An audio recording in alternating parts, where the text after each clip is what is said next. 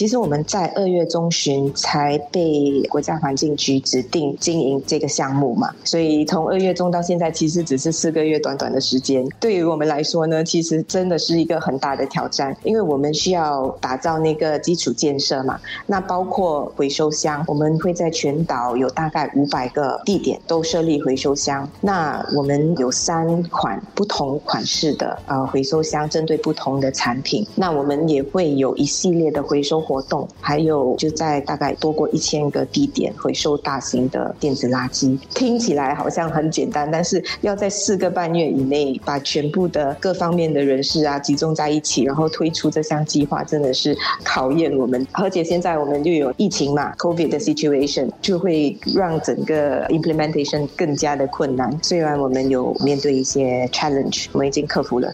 如欧绿宝集团制造商责任计划业者客户经理许素明所说，用了四个月的时间部署到推行，虽然不简单，但是最重要的还是大家改变原有丢弃电子垃圾的方式。我觉得更重要的是公众的反应。如果公众没有把他们的电子垃圾拿出来回收的话，其实这个计划是不会成功的。这方面来说的话，我觉得宣导还是非常重要。那之后呢，我们也会跟学校有一些 tie up，就是 education awareness program，通过学生啊，好，比如说小学生，他们如果在学校听到了一些新的讯息，他们就会跟他们的父母说，所以这样子的效应呢，就希望能有更多人前来。来回收他们的家电。其实，在别的国家，像欧洲还是美国，甚至在我们附近的香港，他们的政府也是已经实行这样的计划。当然，头几年我们会有一些 challenges，比较难让公众来前来把他们的电子垃圾拿来回收。但是呢，这个是一个阶段性，就是如果我们的宣导活动呢能一直持续性的做，那我们就会看到那个效果。上个月陆续在九个地点放置电子垃圾回收箱，收集了超过一公吨的废弃产品。最常被丢弃的包括打印机、手机、电脑和灯泡。Soft launch 呢，就会让我们了解大概 on the ground 动向。就比如说，呃，我们的 soft launch，我们有放在那个零售商，那反应呢就非常好。我们就在短短的一周内呢，我们就要把那些电子垃圾回收。那这是比我们预期没有估计到那个反应会那么好。这样子呢，就能让我们更好的安排那个 operations。我们不会有那个情况说，哎，我们不够人手去回收那个回收箱，就让我们够时间做这样的准。生活加热点。那电子垃圾被收集后，又会经过哪些处理？又是如何被回收？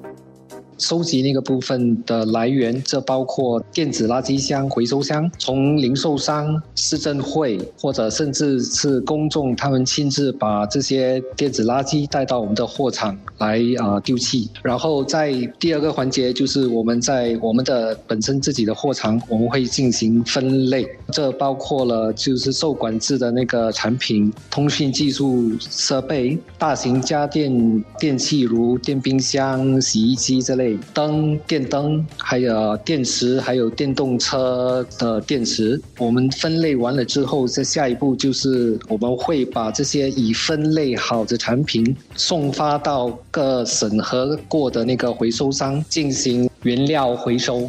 原材料基本上打个比方，比如说废铁类这类型的东西，就可以回到生产商，他们会重新的去生产成新铁。欧绿宝集团营运主管程群辉就分享了电子垃圾在来到他们的工厂时会经过哪些环节。从回收到把它送到那个回收商进行原料处理的话，需要相当是好几天的时间。在我们分类那个部分，也需要经过一些时间了。我们是以受管制电子废料的指标来分，就是说，比如说它是属于家电，所谓的那种通讯器设备，还是是大型家电。然后大型家电我们会把它再继续分类于电冰箱、洗衣机这类型，还有其他的，比如说是那个灯泡这类型、电池或者是电动车的电池，我们都会在我们这里的设施进行分类先。基本上大部分的电子垃圾都可以进行回收。收原料的过程，只有一小部分的废物是到目前为止还是有一定的限制。我打个比方说，绝滤泡沫在那个电冰箱里面，我们只能把这些产品送到废弃物转能量的那个部分。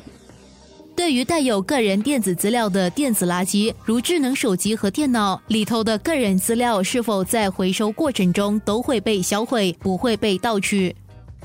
我们的责任范围在于收集和分类这些电子垃圾，删除数据的责任则在于回收商。